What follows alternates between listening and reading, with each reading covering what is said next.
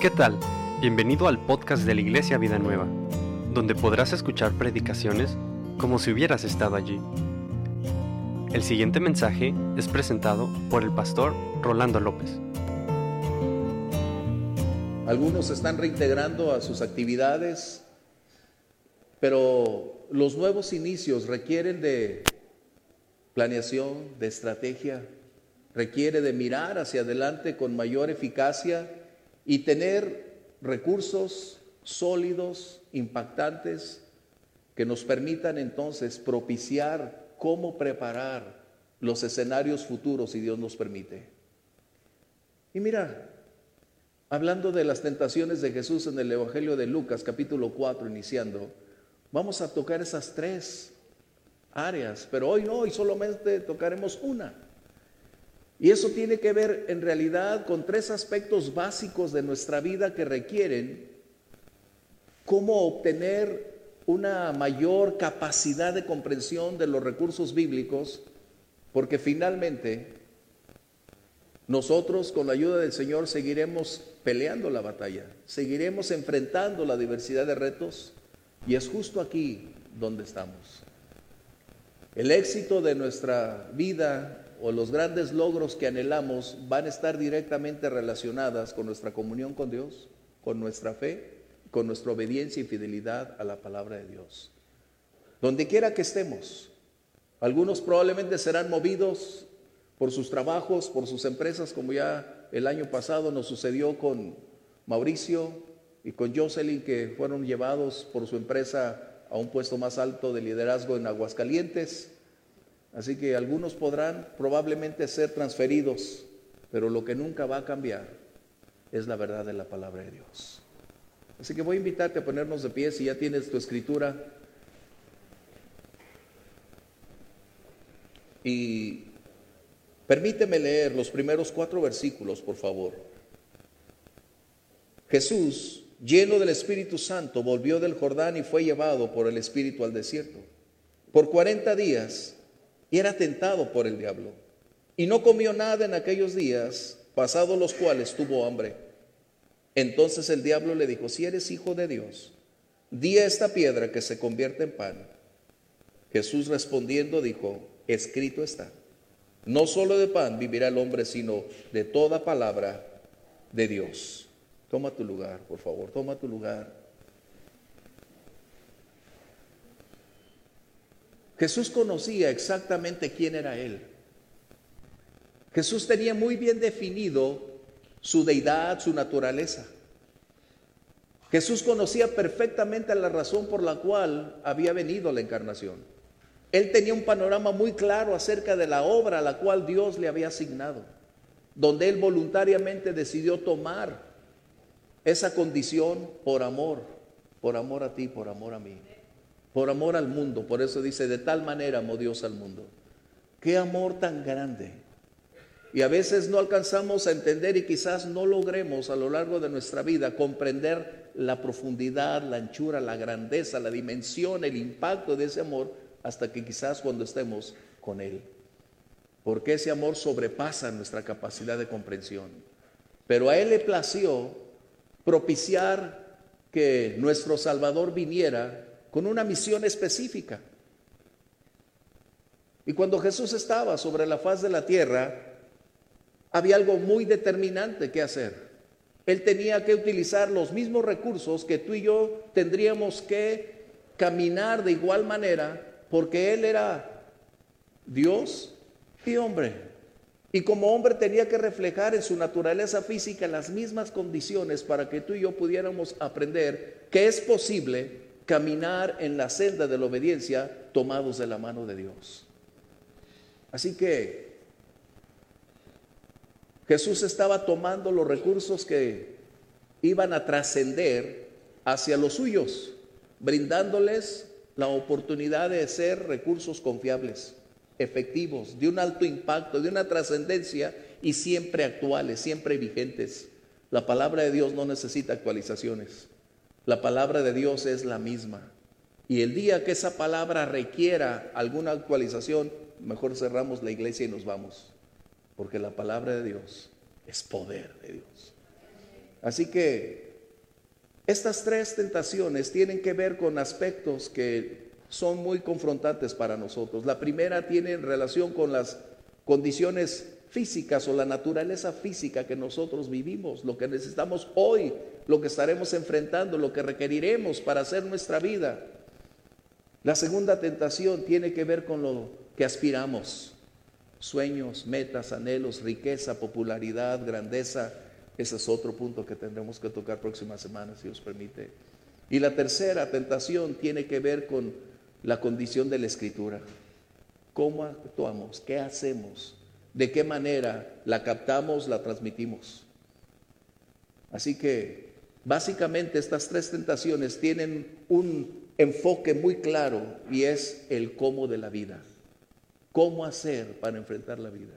¿Cómo actuar en medio de las circunstancias? ¿Cómo superar los momentos que enfrentamos? ¿Qué hacer para poder cambiar las circunstancias de nuestro entorno?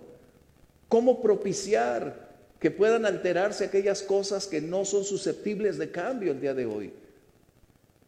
¿Cómo cambiar lo que parece imposible de erradicar? Y es justo aquí donde nosotros empezamos la historia. Pero tengo que hacer énfasis en un aspecto que no me agrada mucho, pero que finalmente es parte Jesús está hablando con un enemigo real, con una persona real, en un encuentro de condiciones críticas, en un combate prácticamente espiritual, pero hablando con un personaje que tiene una gran cantidad de recursos disponibles a su disposición. Un enemigo que actúa en diversas maneras. Es verdad, él ha sido derrotado, pero no aniquilado. Es algo que tú y yo necesitamos recordar. Es un adversario con una gran cantidad de condiciones a su disposición.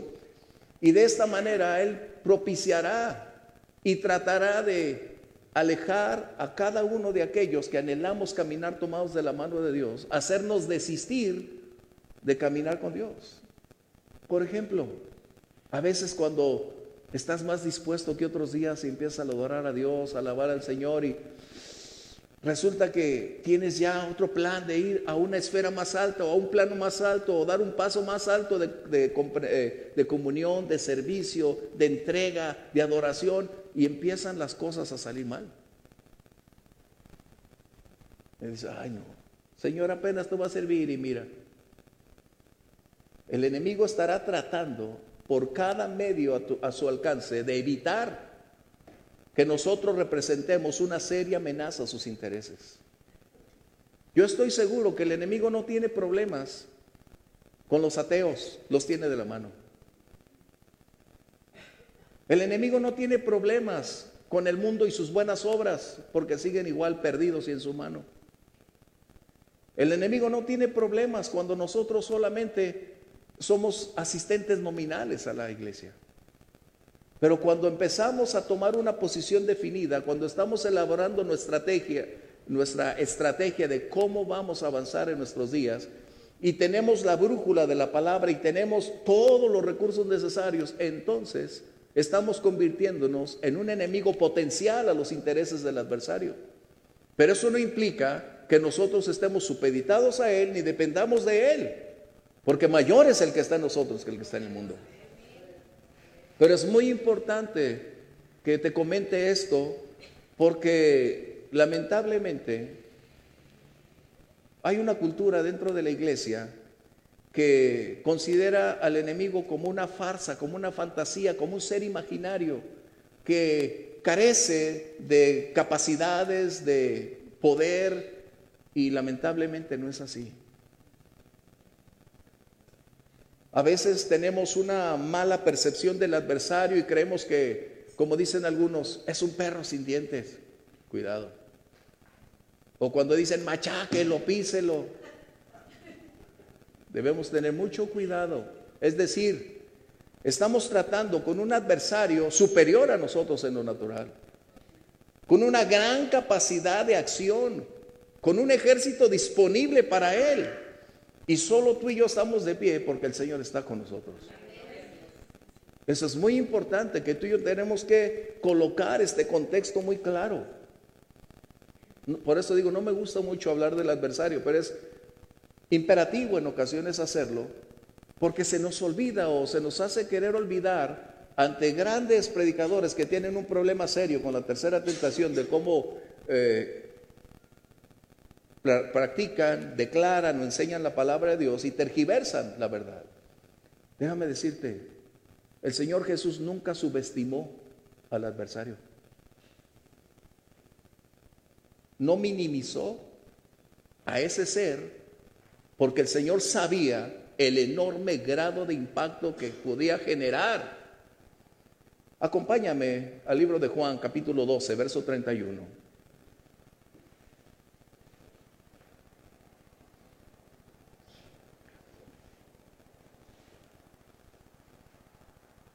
Y vamos a encontrar entonces que Jesús dice que ahora es el juicio de este mundo. Escucha la definición, el título que el Señor Jesús le confiere. El príncipe de este mundo. ¿Te percatas? Ni el mismo Señor Jesús utilizó una forma despectiva. El Señor Jesús nunca lo colocó de una manera de subestimar, de disminuir o de hazme reír. Y eso es algo que nosotros necesitamos tener muy claro, muy presente. El enemigo es real. Y gracias a Dios por la palabra de Dios, es decir, la Biblia, que el Señor nos la legó como la expresión de su voluntad. Porque sin la palabra de Dios, tú y yo estaríamos a expensas de nuestros propios intereses, de la exposición de otros, de posturas, de hipótesis, y gracias a Él tenemos hoy la palabra que nos habla quién es Dios, de su naturaleza, de su amor, de su carácter, de su propósito. Pero también esa palabra nos abre el entendimiento y nos mantiene claramente enfocados en que no podemos ignorar las maquinaciones del enemigo. Reitero, no podemos estar supeditados al enemigo ni debemos estar temerosos del enemigo, porque mayor es el que está en nosotros. Pero eso no significa que debemos hacer o ridiculizar a ese ser porque creemos que es alguien indefenso, incapaz y sin ninguna condición de poder superar circunstancias. Es un adversario con un alto grado de efectividad con un enorme poder porque tiene a su alcance los cerebros más impactantes del mundo en ocasiones. Y si no, ve las circunstancias en que vivimos. Tiene una enorme cantidad de personas dispuestas a hacer lo que Él desea. Pero no me gusta centrarme en ese ser, pero es necesario hacerlo hoy antes de entrar al punto, porque no consideramos que nuestra vida a lo largo del año va a tener una oposición. Va a existir una amenaza hacia nuestra vida espiritual como resultado de emprender una nueva etapa con una nueva estrategia hacia una esfera más alta de entrega, de servicio, de adoración y por supuesto de bendiciones del Señor. Y siempre habrá de parte del adversario una enorme cantidad de búsqueda, de acciones, de evitar que nosotros realicemos el trabajo, la misión que Dios te ha asignado. Y sobre todo, otro aspecto, el enemigo va a buscar que no logres ascender en tu vida espiritual. Qué tremendo. Qué impactante. Déjame decirte algo. En segunda, segunda de Corintios, el capítulo 11, verso 14, nos dice una de las más grandes verdades que iniciaron en Génesis. Adrián el, el viernes estaba predicando algo al respecto. Dice aquí, no te maravilles, porque el mismo Satanás se disfraza como ángel de luz. Es decir, el enemigo es el amo del disfraz. Tiene una enorme cantidad de sombreros que puede utilizar para colocarse en el tiempo, en el momento y en la condición que Él puede accesar y de esa manera propiciar que nuestra fe pueda desligarse, que podamos caminar en sentido opuesto o aún que la misma palabra de Dios sea tergiversada y creamos lo opuesto, la mentira. En Génesis nos dice que el enemigo se hizo visible de una manera en la serpiente. ¿Y cuál fue el propósito? Engañar. Y a lo largo de toda la historia bíblica vamos a encontrar una gran diversidad de aspectos como un camaleón que se mimetiza con su medio ambiente, en su entorno, y emerge para tratar de impedir que la verdad prospere. Y Pablo está muy, muy claro a este contexto, guiado por el Espíritu Santo para describir que el enemigo tiene una enorme capacidad, una influencia, un poder y sobre todo una gran cantidad de recursos para poder ejercer, tomar o posesionarse de un aspecto, de una figura o de un lugar para hacer creer que Él es. Si lo hizo desde una serpiente, lo puede hacer hasta de un ángel. Qué tremendo,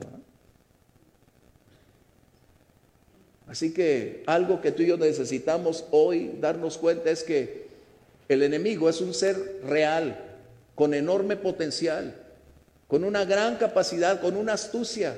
Pero déjame decirte, el enemigo no da tregua, es incansable. Pareciera que tiene tantas cualidades, pero no, las son, no son para bien. Entonces, cuando Jesús está enfrentando a este ser, vamos a pasar por alto si fue físico, espiritual, porque eso no es relevante. Lo relevante es qué aconteció. Y el para qué fue escrito. ¿Por qué nosotros hoy tenemos esta palabra? Jesús necesitaba ser tentado. Jesús requería ser probado. Solo tengo que hacer dos breves acotaciones. La primera, en el libro de Santiago dice que Dios no tienta a nadie. Dios prueba. La tentación significa seducir, incitar, provocar. Y en ocasiones cuando Dios trata ese punto es experimentar, ensayar. Es decir, como cuando se pone en un tubo de ensayo para probar lo valioso. ¿Qué diferencia? Así que el Señor fue llevado a esa condición después de haber sido lleno del Espíritu Santo. Estaba por iniciar su ministerio y nosotros estamos por iniciar el año. Estamos en ese contexto. Pero Jesús tenía claramente cómo enfrentar a este ser que es, además del el amo del disfraz, es el ser más astuto. Increíble. Jesús sabía, como judío desde niño, de haber asistido a la escuela bíblica, de aprender la Torá, es decir, la Torá son los primeros cinco libros de la Biblia. Y los judíos hasta el día de hoy, desde que son destetados, desde que empiezan a aprender a leer y escribir, son llevados para aprender desde Génesis hasta Deuteronomio. Ellos están aprendiendo cada día la palabra. Si hay algo que tienen los judíos es que preparan a sus niños, como dice Proverbios, instruye al niño en su camino. Y eso es algo, papás, que necesitamos una y otra vez recordar. El destino, el futuro de tus hijos depende hoy de ti, de tu fidelidad, de tu obediencia, para que nuestros hijos puedan dar en el blanco el día de mañana. No les robemos su vida, no les coartemos su futuro. Propiciemos que ellos tengan una vida abundante, clara y con recursos impactantes para que puedan saber que de igual manera ellos pueden acertar y dar en el blanco como resultado de tener una comunión con Dios. Así que Jesús conocía la escritura. Él es la escritura. Él caminaba y se movía la escritura. Cada vez que él caminaba se escribía la historia. Aleluya. Qué grato. A mí me impacta cómo nuestro Señor en toda esa inmensidad y gloria hizo posible reducirse a una forma tan pequeña y limitada como la nuestra, pero en él habitaba la deidad corporalmente. Pero el enemigo tenía algo muy peculiar. Si te percatas, el enemigo no colocó un pero. El pero pudo haber sido, pero es que tú eres Dios. No eres justo porque estás tocando este punto dentro de la esfera de la deidad y no de lo humano. El enemigo pensó que así como había seducido en el jardín del Edén, ahora iba a seducir en el desierto a quien estaba pasando por 40 largos días y 40 noches de ayuno. Pero déjame decirte, las tres respuestas que Jesús le brindó o contestó al enemigo, esas tres palabras proceden precisamente del libro de Deuteronomio. Qué raro.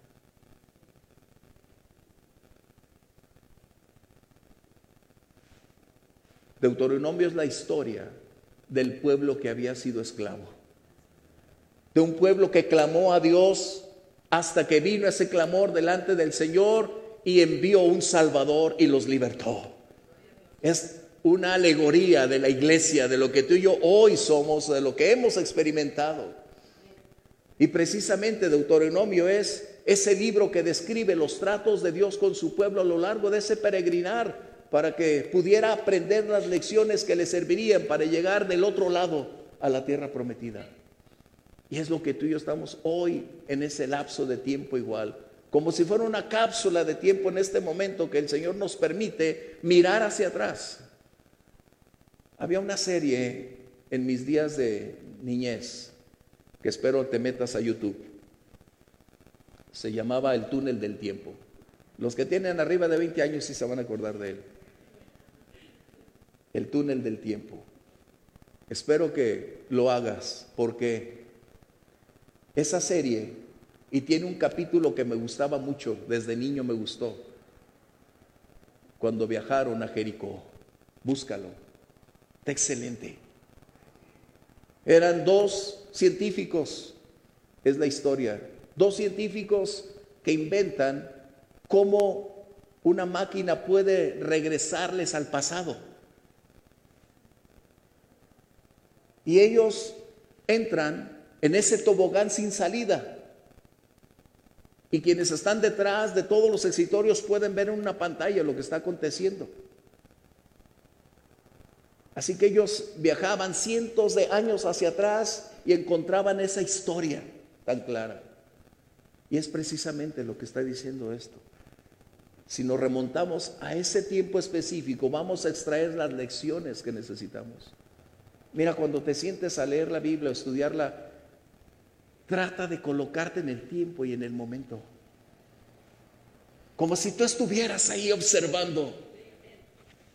Como si estuvieras percibiendo los aromas, el sonido. O como cuando esas palabras salen con ímpetu, poder saber en qué condición o en qué fuerza lo hizo.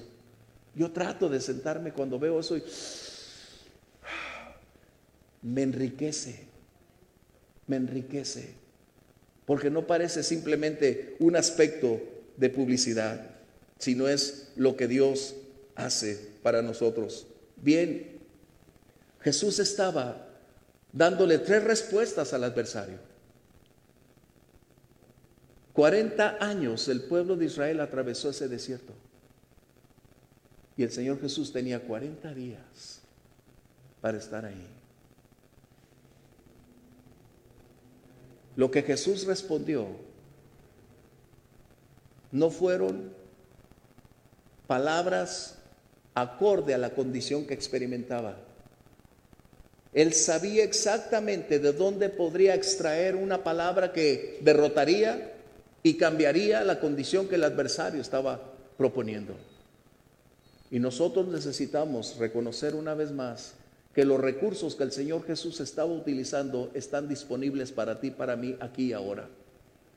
Son los mismos que necesitamos portar, desarrollar, aprender cómo ejercitarlos y de esta manera empezaremos una estrategia que nos permita en el cómo de cada día, en el qué hacer con las circunstancias. Pero qué tremendo cuando el enemigo tira la primer piedra.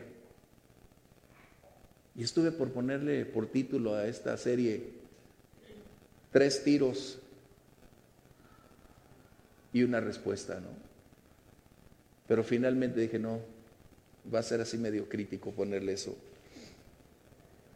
Pero ¿sabes dónde fue el primer impacto? En nuestra identidad. Si eres hijo de Dios. Wow. Nosotros necesitamos reconocer que nuestra identidad no emana de si nacimos en un hogar cristiano. Nuestra identidad no es el resultado de nuestra capacidad intelectual, nuestra posición social, no. Nuestra identidad es el resultado de reconocer que Jesús es el Señor y Salvador de nuestra vida. Que como nuevas criaturas nacimos y tenemos una nueva naturaleza que hemos heredado y esa nueva naturaleza es determinante para entonces emprender la gran aventura de saber que somos hijos de Dios y miembros de la familia de Dios. Que comemos en su mesa, que de su mano proviene la bendición, que estamos guardados y protegidos por nuestro amoroso Padre Celestial. Tremendo. Así que muchas personas el día de hoy aún ni siquiera saben el por qué están sobre la faz de la tierra. Pero para nosotros como creyentes tenemos un enorme conflicto cuando no sabemos quiénes somos en Dios. Porque eso empieza a degradar una cantidad de condiciones internas en nuestra vida. Una de ellas, muy común. ¿Por qué Jesús pasó hambre? Déjame decirte algo muy, muy impactante. Una de las estrategias del enemigo que le ha funcionado perfectamente, y digo qué triste, pero perfectamente le ha funcionado a lo largo de los siglos, es no hacernos creer que Dios no existe. El propósito del adversario es hacernos creer que Dios no es confiable. Esa es la gran estrategia del enemigo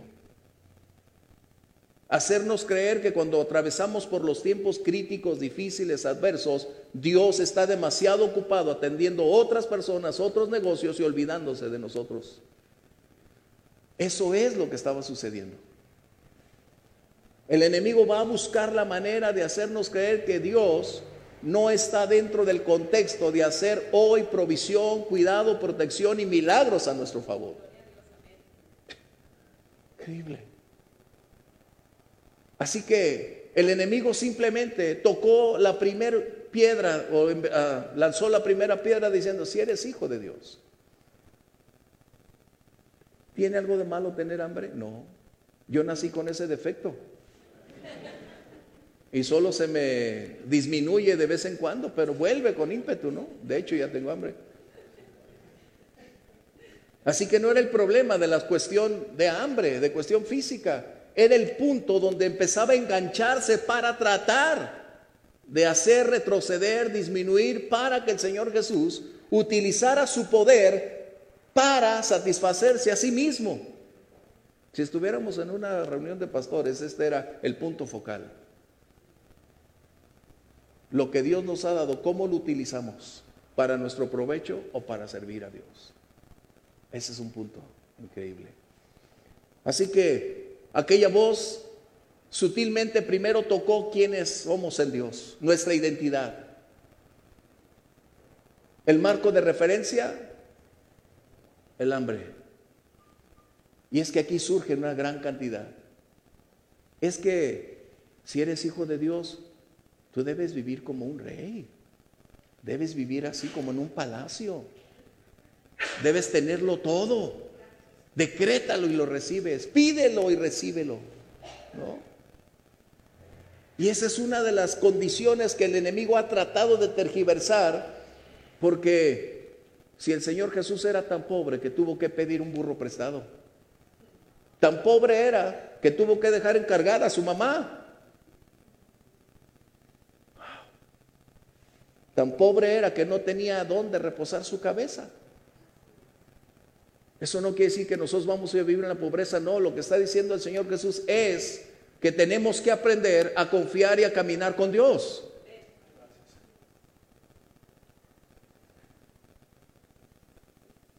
¿Dónde fue el escenario? El escenario era el desierto, donde no hay posibilidades ni condiciones apropiadas para el desarrollo de la vida. Si lo trasladamos a nuestro momento actual, algunos de nosotros estaríamos pasando por el desierto, es decir, donde no hay recursos disponibles para seguir haciendo la vida, para seguir enfrentando los retos y las circunstancias. Y es donde precisamente el enemigo lanzó esa piedra para que la desconfianza estuviera ahí. Es innegable la fidelidad de nuestro Dios. El enemigo estará buscando la forma de que este tiempo nosotros experimentemos algunas condiciones, ya sea en nuestros sentidos o en nuestras necesidades físicas, para tratar de revelarnos, según él, que Dios no es digno de confianza.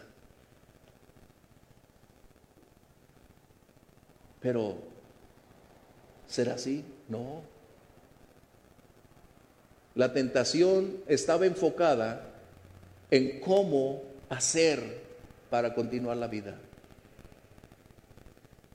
Tenemos una gran cantidad de recursos, no quiero pasarme del tiempo que tengo aquí listo para esto.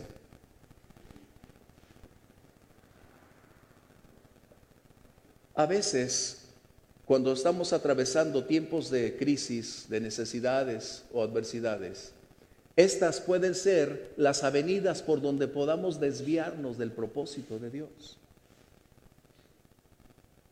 Parece difícil, pero en ocasiones apelar a las necesidades o cuando nuestros deseos y anhelos se desbordan pueden ser el fracaso para no mantener nuestra convicción de obediencia y fidelidad a Dios. ¿Cuántas personas?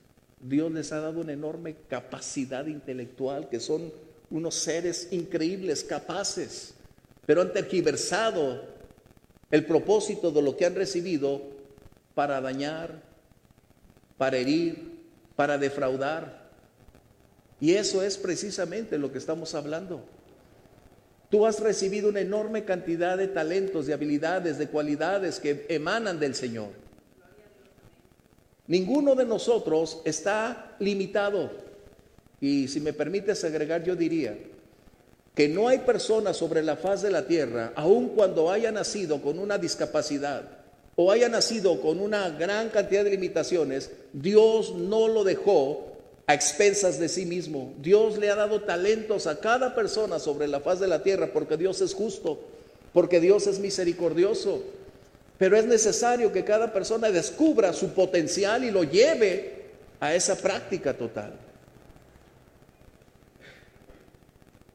¿Te acuerdas quién escribió o quién diseñó el, lenguaje Braille? ¿Te acuerdas quién? Helen Keller. ¿Sabes cuáles fueron las primeras palabras de Helen Keller? Dios es bueno. Qué tremendo. Hace años fui a Cuba y según uno va a compartir, a bendecir, y llegas y te encuentras con una iglesia ¡uh! poderosa, de fe, de palabra, de impacto, llena del Espíritu Santo. Y dices, wow, más bien vine a aprender en vez de venir a dar. Y en una de las iglesias voy a hacerlo así, no sé si pueden mover eso. Estaba un jovencito, como de unos 22 años en ese momento, girándolo un poquitito a ver si no, voy a hacerlo gráficamente. Él estaba tocando el piano y me tocaba predicar y yo lo vi. No, no le bajé nomás. Y lo vi a él. Y estaba tocando, dirigiendo y repentinamente se le movió el, micrófono y lo acomodó. Dije, ah, caray. Y siguió tocando y cantando. Y él empezó con este canto.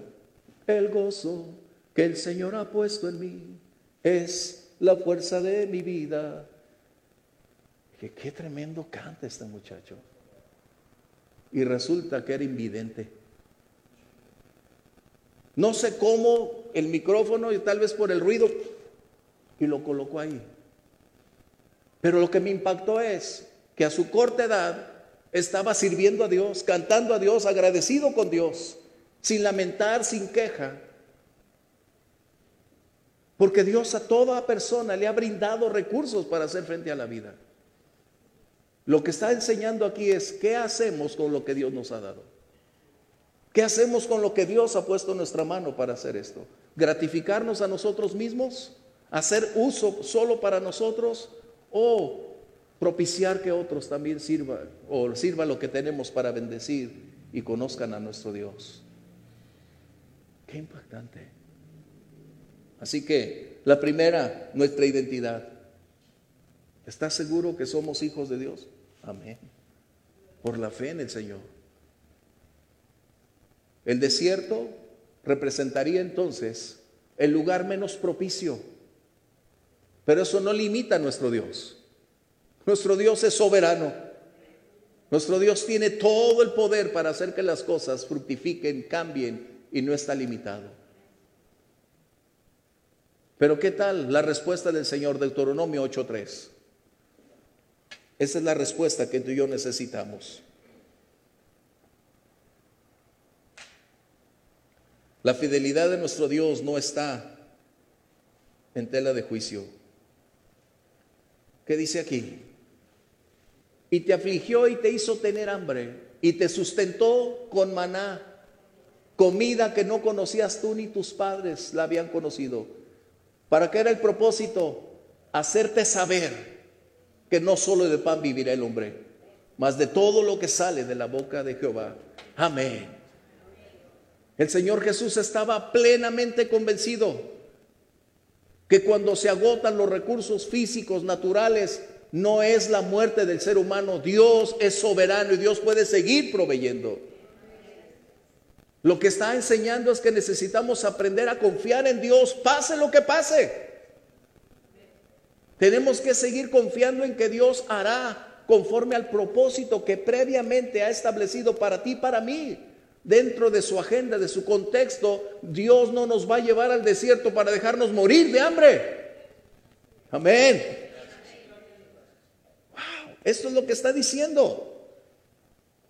Tenemos que entender que tenemos un Padre amoroso un padre que tiene sus brazos extendidos de amor para que vayamos a cobijarnos y en su fortaleza seamos sólidos y fuertes en Él.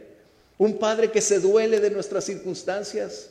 Un padre que es capaz de hacer que todo cambie en su tiempo y momento para bendecirnos. ¿Cómo me gusta la historia de Elías? En el capítulo de Primera de Reyes, capítulo 17, gracias preciosa, en adelante vamos a encontrar cómo el Señor le dice, Elías, te tengo una sorpresa, además de la misión que te voy a enviar. Pero el primer milagro que me gusta de Elías, ¿sabes cuál es? Él cambió su dirección. Él cambió de calle y de número y se fue a vivir a donde Dios habitaba. Por eso decía Elías, vive el Señor en el cual yo habito o estoy con Él. Así que el Señor le dice, vete al arroyo y de ahí beberás y enviaré cuervos para que te alimenten. El profeta había aprendido obviamente a confiar en Dios y decidió obedecerlo. Y dice la Biblia que mañana y tarde esas dos esas dos comidas que tenía que hacerse, las aves menos aceptadas le traían carne mañana y tarde. Wow. Dios sigue usando grandes cuervos o grandes aves para seguir bendiciéndonos. ¿No es cierto? ¿Cómo quisiéramos también nosotros ser esos cuervos para bendecir y tocar a otros?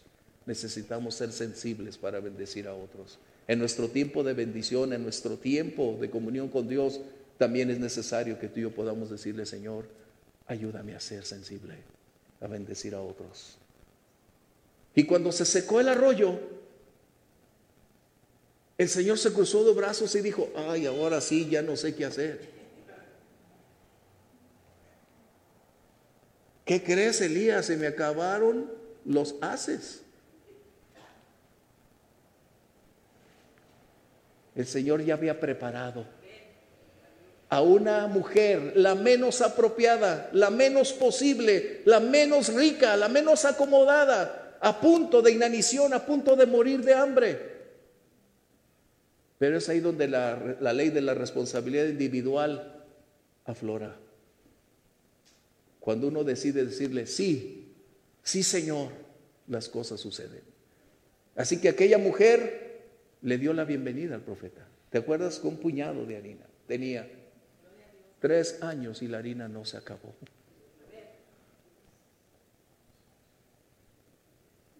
No solo de pan vivirá el hombre, es decir, no solo estamos supeditados a a lo que nuestra tierra produzca, a lo que tu salario provea, a lo que tu negocio prospere. Dios es la fuente. Dios es la fuente donde emanan todos nuestros recursos.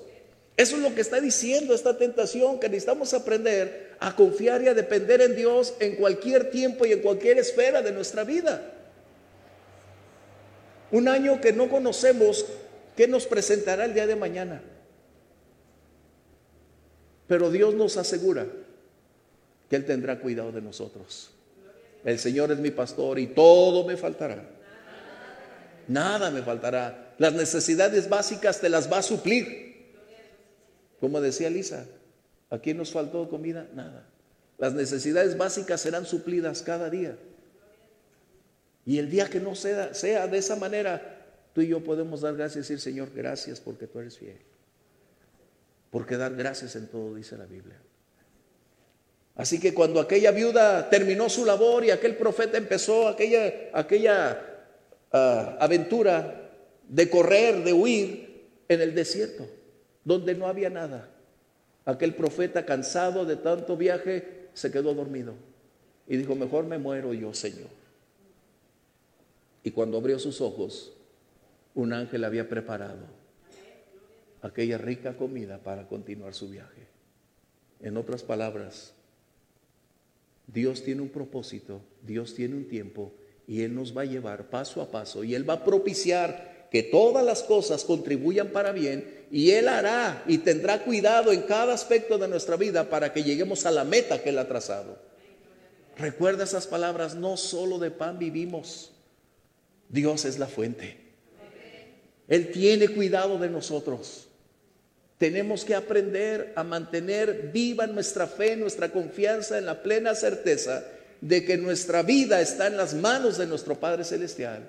Y aun cuando venga el desierto, estamos dentro del contexto de su voluntad. Y si hay lecciones que aprender en ese momento, Dios va a propiciar que las aprendamos porque viene la tierra prometida, viene el tiempo de gloria, el tiempo de bendición. Pero es importante entonces que no desconfiemos de nuestro Dios. ¿Recuerdas lo que mencioné? La estrategia más aterradora del adversario es no hacernos creer que Dios no existe. Su más terrible estrategia que le ha funcionado por siglos es presentar a un Dios no confiable. Pero el Señor Jesús coloca las verdades que tú y yo necesitamos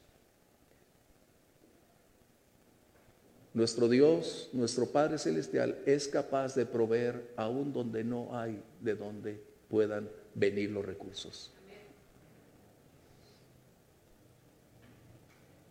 Tratemos entonces de aprender a caminar en obediencia y fidelidad para con Dios. Si nos sumamos a esta palabra y la hacemos nuestra, estaremos viviendo con una estrategia capaz de enfrentar a un adversario, de enfrentar sus estratagemas, pero sabiendo que la estrategia que Dios nos da es poderosa para seguir caminando y superando los retos que tenemos por delante. La Biblia no nos dice que estamos exentos de riesgos, de peligros, de hambres, de circunstancias o adversidades. Lo que sí nos asegura es que Dios estará con nosotros. Amén. Y si Dios está con nosotros, lo tenemos todo. Puede haber hambre, pero si Dios está con nosotros, las cosas pueden cambiar. ¿Cómo pudo por 40 años Moisés en el desierto en dos ocasiones, el Señor Jesús por 40 días de igual manera estar sin pan, sin agua? Porque en esa vida del Espíritu Dios puede suspender esas actividades de la vida física, natural y darnos esa, esa capacidad para seguir adelante. Tremendo, de verdad. Dios nos está diciendo que si aprendemos a confiar en Él, cosas más grandes veremos. Estamos acostumbrados a ver de acuerdo hasta nuestra perspectiva, como objetivamente la analizamos de acuerdo a nuestro punto crítico y tenemos una conclusión al respecto. Pero recuerda, no lo hagas a tu manera. Confía en Dios. Seguir creyendo que Dios es soberano y Él sigue proveyendo cada día lo necesario de acuerdo a lo que necesitamos. No nos desviemos del propósito. Estamos al inicio de una gran aventura llamado 2020. Desconocemos el futuro, pero el futuro no puede ser aterrador para nosotros. Puede ser desconocido, invisible, es verdad, pero no puede ser aterrador. Porque cuando caminamos de la mano de nuestro Padre Celestial, Él nos va llevando paso a paso, de victoria en victoria, de gloria en gloria, cada día conforme a su necesidad. Estamos probablemente ante un panorama tan crítico donde analistas, donde ah, periodistas tienen un alto grado de influencia y no es que no tengan razón, humanamente pueden tener razón, pero nuestra fe no se mueve al nivel de la razón, se mueve al nivel de lo divino, de lo espiritual, donde Dios tiene el control. Por eso el Señor dice, al que cree, todo le es posible. ¿Tú crees que el Señor no conoce exactamente cuál es el peso que está sobre tus hombros hoy? ¿Tú crees que Dios ha olvidado lo que hay dentro de ti porque Él conoce hasta lo más profundo de nosotros? Nuestro corazón es como una caja de cristal delante de Él. No hay secretos por esconder. No hay nada por evadir. Pero cuando tú y yo somos honestos, le decimos, Señor, aquí estoy. Te necesito. Entra en mi vida, Dios. Haz tu obra en mí. No puedo, Señor, continuar adelante a menos que no venga una vez más esa plenitud de tu espíritu para llevarme adelante. Tenemos los recursos que Jesús utilizó, su comunión con Dios. Ese es el secreto de tu victoria. El principio de la victoria es la comunión con Dios. No permitas que a lo largo de los días venideros tu comunión pierda su intensidad, su profundidad. Hay momentos en que no podrás orar una hora o podrás diez minutos, pero no es la cantidad de tiempo, sino es la calidad de tiempo que tienes con Él. A veces un minuto es tan impactante que sales bendecido con esa bendición de Dios del cielo para que todo prospere ese día. Todo inicia con nuestra relación con Dios. Y después la llenura de su Espíritu Santo. ¿Hace cuánto que no tenemos su presencia? Yo me acuerdo que hace años entonábamos un canto aquí que decía, ¿cuánto tiempo hace ya que no buscas a Dios ni sientes su santa presencia sin hacer oración? Imagínate, sin cantar su canción cuánto tiempo sin su bendición. Bueno, Grimaldo Ramosita, si se lo sabe, tienen 20 años nada más. Esa, esa le entonábamos aquí. Y eso es algo que no debes olvidar. La presencia de Dios es la fortaleza de tu vida, el sustento de tu ser, la fuerza de tu fe, el alimento de tu alma, la fuerza de tu espíritu, el poder que te levanta, la certeza de que habrá un mañana. Aleluya. La palabra de Dios, la espada que está ahí para propiciar, no solo hacer huir al adversario, sino esa palabra es el poder que tiene la capacidad de cambiar vidas, de transformar circunstancias, de alterar nuestro presente. Lee la Biblia, mantente en contacto con esa palabra, pero no como algo intelectual, sino permite que esa palabra empiece a normar tu vida, tu conducta, pensamientos, acciones, que esa palabra pueda ir llevándote paso a paso en el proceso de la práctica diaria y, es ahí donde las cosas van a suceder. Obediencia y fidelidad son imprescindibles. Así que hoy, para concluir, el enemigo es un ser real, con un alto grado de peligrosidad. Por eso también dice la Biblia, y no den lugar al diablo. No es el tiempo de hablar del enemigo, pero el punto lo, exigía así. No lo menospreciemos, subestimemos, no lo coloquemos como el hazme reír, porque el mismo Señor Jesús nunca lo tomó como tal. Lo derrotó, pero no lo aniquiló.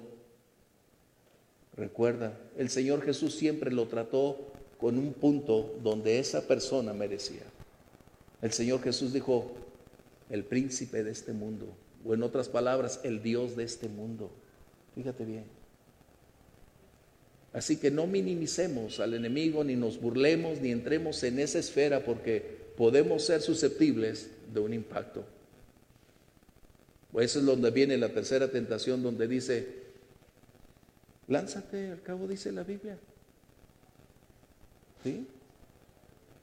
Hoy creo que estamos dándonos cuenta que esa tentación no solamente fue para mostrar la deidad o la umbría del Señor Jesús, fue para legarnos una gran lección.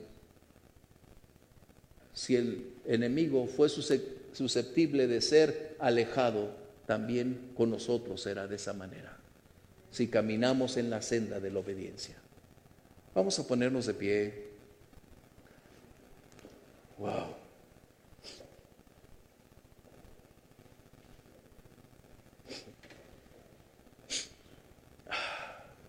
De verdad que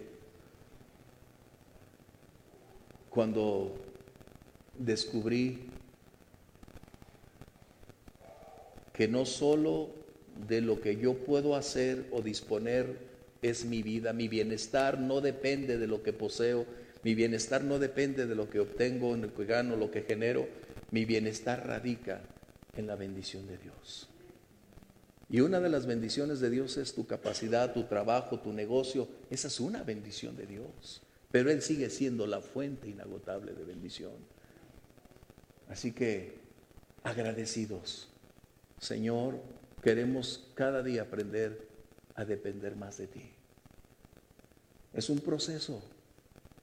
Y a veces ese proceso nos va a confrontar al igual que Jesús, al igual que Moisés, al igual que Abraham, al igual que el pueblo de Israel, el desierto.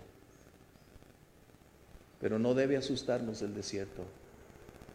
El desierto es los tratos de Dios con nosotros pero las grandes bendiciones también emergen de ahí. Pablo se fue al desierto y ahí el Espíritu Santo le reveló todas las cosas. wow, es dependiendo qué es lo que hacemos. Pero hoy te invito, Señor, ayúdanos cada día a aprender a depender de ti, a confiar más en ti, Señor.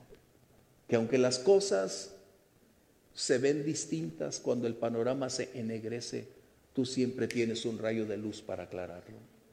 ¿Quieres orar conmigo, Padre?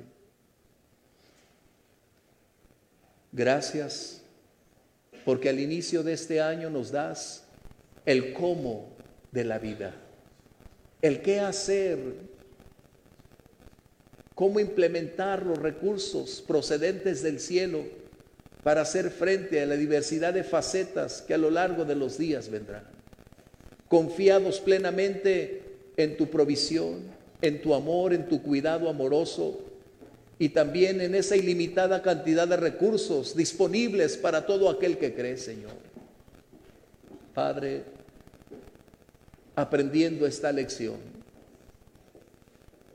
a confiar y a depender de ti, aun cuando las cosas son contrarias y opuestas, aun cuando experimentamos necesidades físicas, pero tú las conoces todas, mi Dios.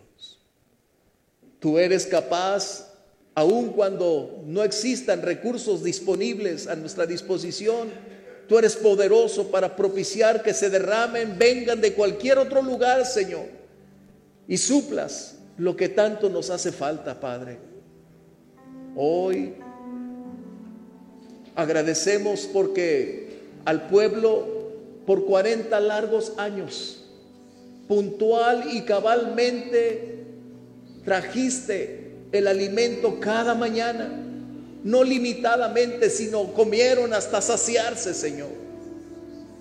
Eso habla de tu exuberancia, de tu gloria, de tu majestad, de tu poder trascendente, de tu inminente cuidado, Señor. Gracias, porque cuando el agua escaseó, de la roca brotó. De la peña de Oreb brotaron esos ríos interminables de agua, Señor no solo para tu pueblo, sino aún para sus bestias, sus ganados, porque tú tienes cuidado de nosotros, Dios. Padre, te damos gracias por recordarnos una vez más que el inicio de un año está en tus manos como estuvo el pasado y que este 2020 no será diferente. El tiempo vive en ti. El tiempo está supeditado a ti. Tú gobiernas por encima del tiempo y de las circunstancias. Señor, gracias. Gracias por mostrarnos en el 2019 esa fidelidad inminente en cada paso de nuestra vida. Cuando pensábamos que estábamos por flaquear, por caer, tu mano nos sostuvo, Señor. Cuando teníamos, Señor, ya una crisis, enviaste la solución y nos levantaste. Padre, mil gracias, porque esa es la escuela para este año. Tu fidelidad, tu fidelidad es grande, Señor. Gracias, Dios.